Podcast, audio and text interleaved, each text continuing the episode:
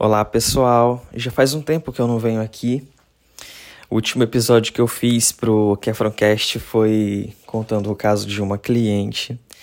E, e assim, depois daquele caso, daquela cliente, já me surgiram tantos casos de tantos clientes. E muitos desses casos são, de certa forma, até engraçados.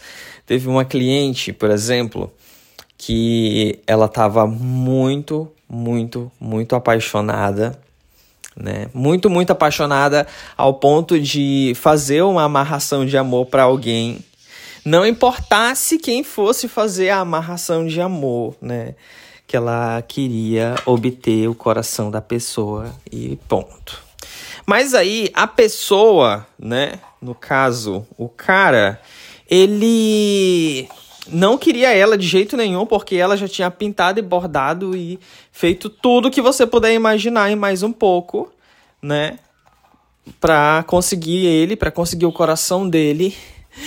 E eu acho que ela deve ter feito coisas assim que até Deus duvida. Vamos, vamos fazer o seguinte: imagine alguma coisa que você poderia fazer e que você não faria porque você tem vergonha, né? Você fala assim, cara, eu tenho vergonha de fazer algo assim. Então eu não vou fazer nada assim, porque isso não é algo que se faça, né? Pois é, gente, ela fez. Ela fez até isso daí. Ela fez tanta coisa, mas tanta coisa para esse homem, né?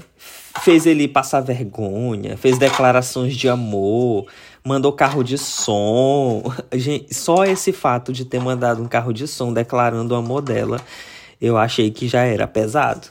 Imagina você tá lá bem na sua casa, né? No, no seu conforto. E aí chega um carro de som dizendo bem assim: Fulano, eu te, eu te amo. e, o, e o outro, né? O outro, o, um, uma das coisas que ela falou que fez foi ter escrito em um outdoor o quanto ela amava ele, entendeu? E aí colocou esse outdoor bem na frente do trabalho dele. Vocês entenderam? Então, essas coisas assim são muito engraçadas. Ela, ela, o amor, o amor, gente, quando nós estamos apaixonados, é, a gente se sujeita a todo tipo de coisa. Entenderam? Quem já se apaixonou de verdade e quem se apaixonou de verdade, eu tô falando de verdade mesmo. Quem já se apaixonou de verdade sabe que a paixão, amar alguém, né? Ser rejeitado faz a gente fazer coisas que a gente não faria normalmente se nós estivéssemos com a nossa cabeça no lugar, né? E daí, é... ou você vai falar para mim que você não faria, né? Eu acho que a, a paixão deixa a gente meio cego, surdo e mudo, sabe? Para as coisas, para as realidades do dia a dia, né?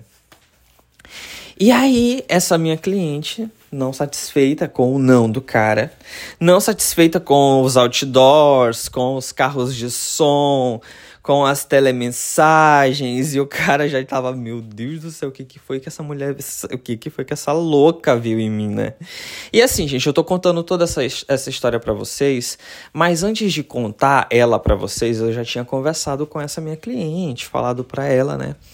Olha, posso contar essa história porque ela é muito novela mexicana sem o sexo, né? E aí a cliente falou assim: "Cara, hoje eu estou curada, né? Hoje eu estou curada, você pode contar, não citando meu nome, lógico. Você pode contar, pode escrever, pode, sabe?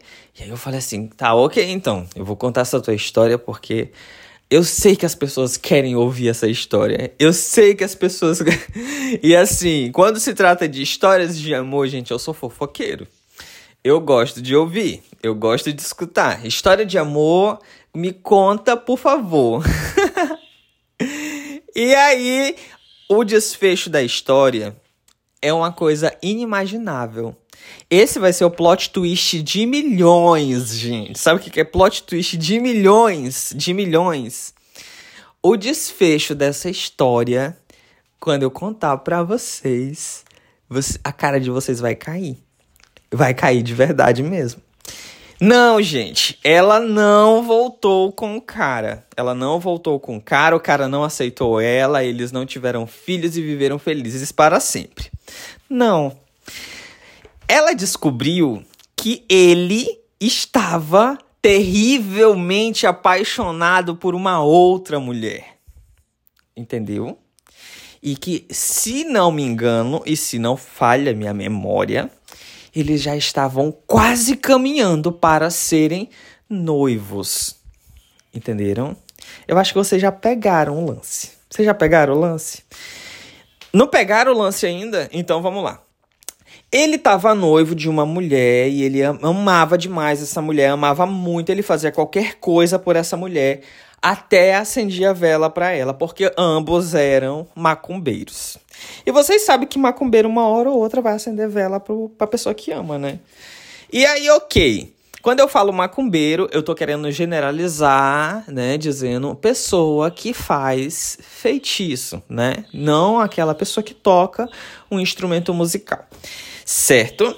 E aí é, ela descobriu que ele estava apaixonado, não apenas apaixonado, ele estava terrivelmente apaixonado pela mulher. Sabe o que, que ela fez? A bonita cercou, cercou, cercou, cercou, cercou essa mulher até ficar com ela.